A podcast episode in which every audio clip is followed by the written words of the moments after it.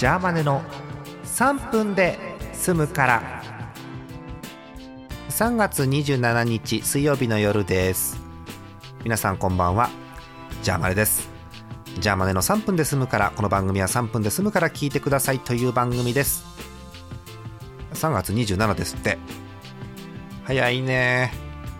えー、っとですね。えー、あと2日。29日。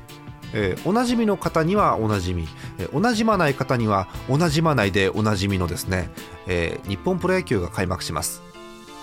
2日とああ野球盤が始まりますね。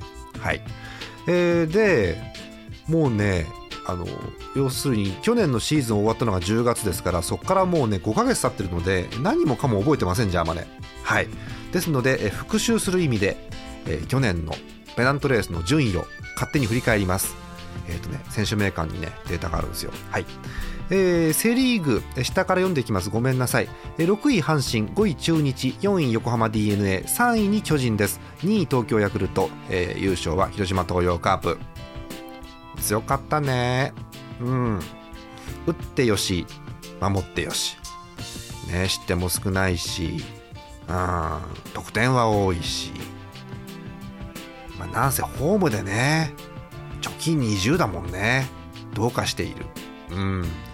えパ・リーグです。下から読んでいきます。6位東北楽天5位千葉ロッテ4位オリックス3位北海道日本ハム2位福岡ソフトバンク1位埼玉西武。埼玉西武がねそうそう。すげえ点取られてでもすげえ点取れますから勝てますでおなじみの埼玉西武がね。すごかったな。うん。手がつけられない感じ。何点取っても負けるもんね。うん強かった。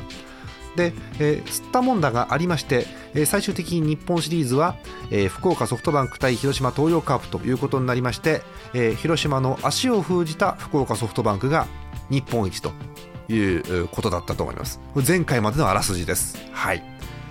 で今年も始まるわけですあさってから。でまあ詳しい話はまた野球盤ですることにしてこれねちょうど同じ雑誌のね裏の方にこれ全12球団本拠地球場ガイドってのがあってほぼ行ったことないのね俺ね。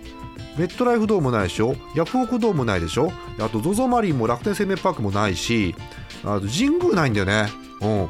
名古屋も甲子園もほともと神戸もないんだけどあ横浜スタジアムはサザンオールスターズのコンサートで行きました。